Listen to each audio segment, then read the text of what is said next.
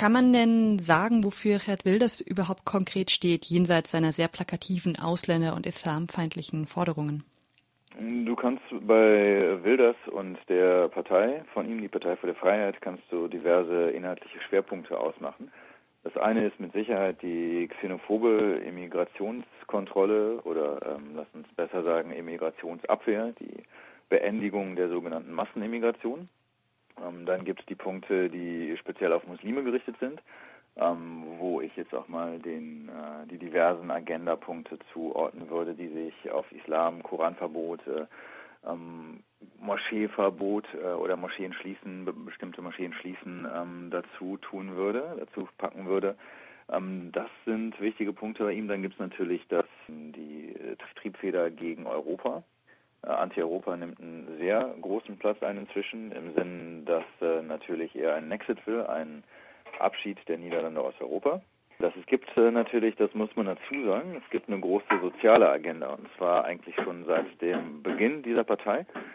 Ähm, seit die PVV angefangen hat, 2006, äh, haben sie immer wieder auf die soziale Karte gesetzt. Also man will zum Beispiel jetzt ähm, die Rücknahme von bestimmten Beschlüssen der aktuellen Regierung, Sparbeschlüssen. Ähm, speziell hat man sich immer schon für Zustände im Pflegeheim angesetzt. Ein berühmter Alterslogan von der Partei war mal, ähm, neben eben Law and Order Sprüchen wie mehr, ähm, mehr Blau auf der Straße, mehr Polizei auf der Straße, gab es auch den Spruch mehr Hände am Bett. Äh, dieses Jahr ist eben die ein großer Punkt die Rücknahme des, äh, der Rentenaltererhöhung, die von 65 auf 67 ging. Die PVV will zurückgehen.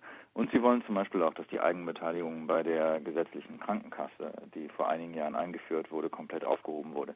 Das heißt, um es zusammenzufassen, es gibt eine, eine xenophobe nationalistische Agenda übereinstimmt mit den entsprechenden Parteien wie, wie AfD und Front National, mit denen man auch zusammenarbeitet. Ähm, es gibt den starken Trieb Richtung Anti-Europa und ähm, es gibt natürlich auch das ganze Soziale, womit die PVV weiter ähm, eigentlich versucht, an den Wähler zu gehen. Welchen Einfluss haben Wilders Themen denn auf den Wahlkampf genommen? Ist das überhaupt insgesamt ein sehr themengeleiteter Wahlkampf oder, oder arbeiten sich die anderen Parteien an der PWW oder an der Person Wilders ab? Nun, die PVV dominiert den Wahlkampf. Dass sie die politische Agenda bestimmt, ist eigentlich nicht so neu, denn das tut sie natürlich mit ihrem mit ihrem ähm, Agenda-Setting, mit dem mit dem Einhämmern auf äh, Themen, die nicht nur in den Niederlanden, sondern auch international große Relevanz haben, tut sie das schon länger. Nun ist äh, jetzt gerade die Lage hier, aber auch ähm, international natürlich so, dass die PVV einfach zum Zug kommen kann ähm, im ja, äh, Zusammenhang mit Themen wie Terrorismus, Islamismus, wie geht man damit um, wie, wie äh, Sicherheit, äh, diese ganzen Fragen, Identität, das Verhältnis von Nationalstaat und Europa ähm, durch diese Relevanz dieser Themen und dadurch, dass die Konjunktur haben, auch international, ist es der PVV diesmal eigentlich äh, ein leichtes, den gesamten Wahlkampf mit ihren Themen zu dominieren. Und zahlenmäßig oder wenn man guckt, was wird eigentlich nach der Wahl passieren, ähm, ausgehend von einem wie auch immer gearteten Wahlergebnis ist eigentlich nur die Frage, wird äh, die PVV gewinnen oder wird doch noch die VVD die ähm, immer als Rechtsliberale beschrieben werden, also eine markt, strikt marktliberale Partei, die jetzt ähm, die größte ist von Mark Rutte, wird die vielleicht doch noch es schaffen, den Ansturm der PVV abzuwehren. Jetzt dreht sich ja auch dieses Interview, das kann man ja selbstkritisch mal sagen, wieder stark um die Personen Wilders beziehungsweise um die PVV. Wie reagieren denn, wie reagiert denn die, die niederländische Presse auf ihn? Gibt es da irgendwie auch Versuche, vielleicht das Ganze ähm, ein bisschen ausgeglichener zu gestalten? es, es gibt durchaus Versuche, lass mal so sagen, den anderen Parteien, die anderen Parteien auch ähm, natürlich zu Wort kommen zu lassen, die Programme der anderen Parteien zu beleuchten, das auf jeden Fall. Ähm, aber es ist nun so, dass die ja durch Agenda-Setting und wie gerade gesagt Konjunktur der Themen eigentlich die PVV äh, dennoch natürlich die bestimmende ist. Und es gibt in den Niederlanden einen, einen Moment, ähm, diesen PVV-Wählern und, und ihrer Thematik, dem ganzen ähm, Einhämmern darauf, dem ganzen Betonen einer vermeintlichen Kluft zwischen Den Haag, der also sogenannten politischen Elite, und den Bürgern auf der Straße, ähm, dass ähm, man diesen Leuten zuhören muss und man viel zu lange nicht zugehört hat. Insofern ist natürlich ähm, die PVV die, diejenige, ähm, quasi den Laden vor sich hertreiben kann. Denn man kann sich natürlich, keine Partei kann sich leisten, ähm, weiterhin nicht zuzuhören. Ähm, das gesagt, versuchen die Medien natürlich so auch sehr viel kritisch über PFF zu berichten. Ne? Das, das gibt es auch. Es ist äh, immer noch nicht so, dass liberale Medien die PFF gut finden.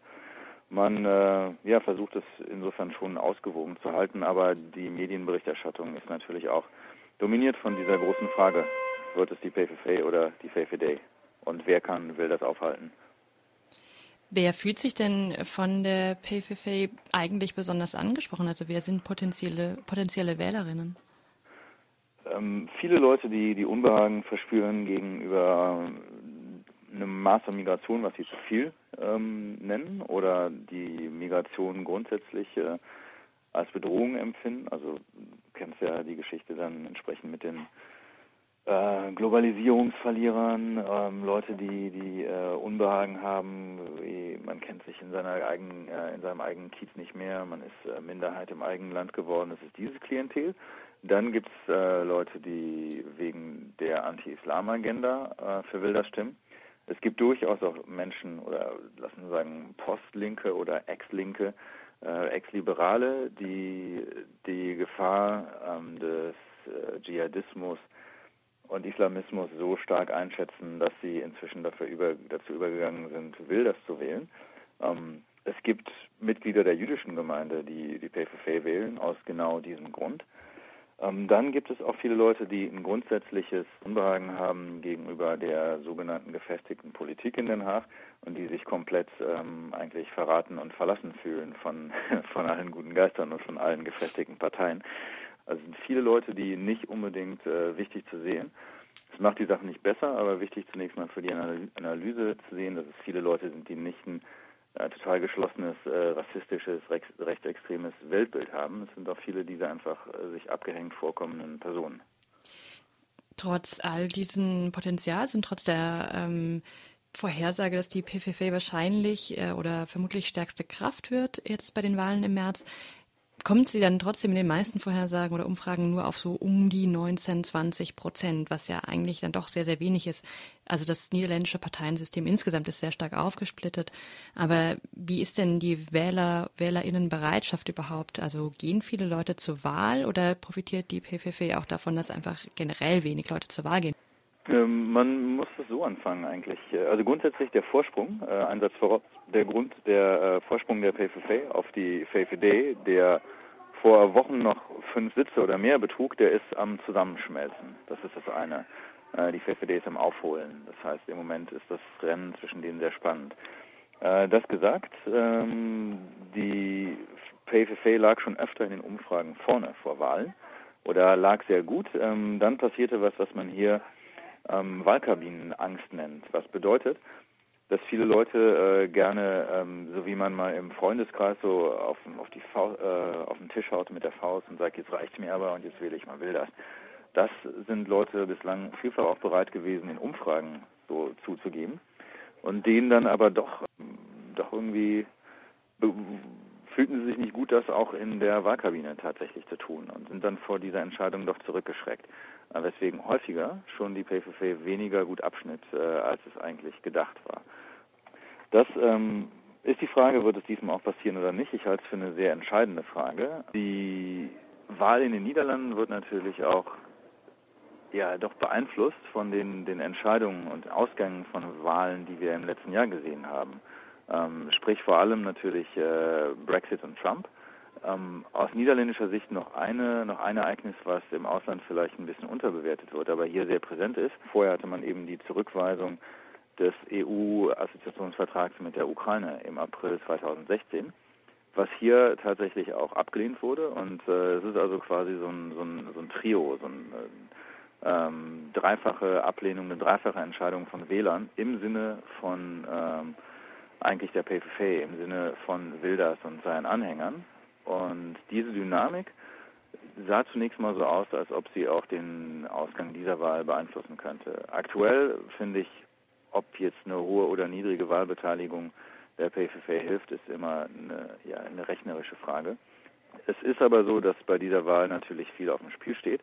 und dass man das nicht nur in, äh, im internationalen Kontext so Blick auf die Niederlande merkt, sondern natürlich auch hier im Land. Vielleicht äh, eine letzte Frage oder eine letzte Einschätzung. Das gesamte Konstrukt der PVV ist ja auch interessant. Wilders ist das einzige Mitglied dieser Partei und hat bisher immer verhindert, dass neue Mitglieder hinzukommen. Das geht nach niederländischem Recht.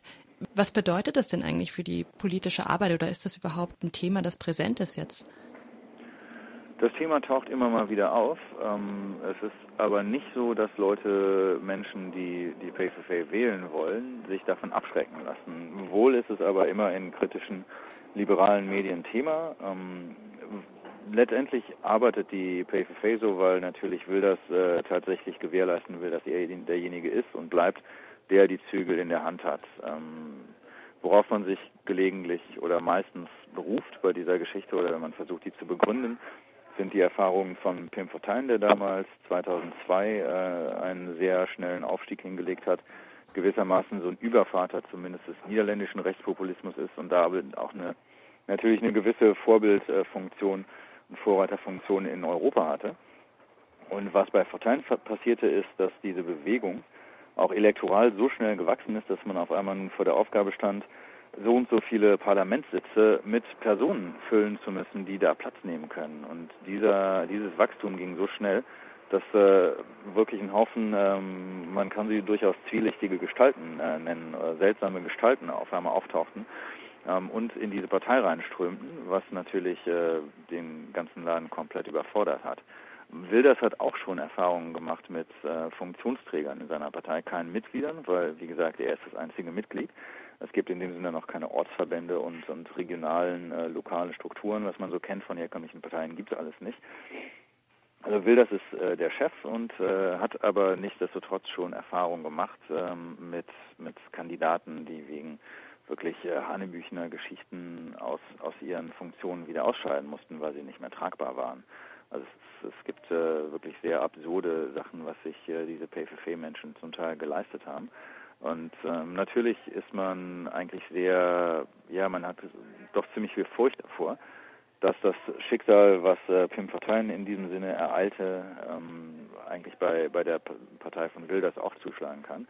Nämlich, dass äh, ein, ein Einstrom ist von Leuten, die ähm, ja doch irgendwie politische Glücksritter sind oder tatsächlich äh, Rechtsextremer, also Wilders in Kram passt. Das ist natürlich auch von Anfang an ein, eine große Angst von ihm gewesen, dass die Partei gekapert wird. So.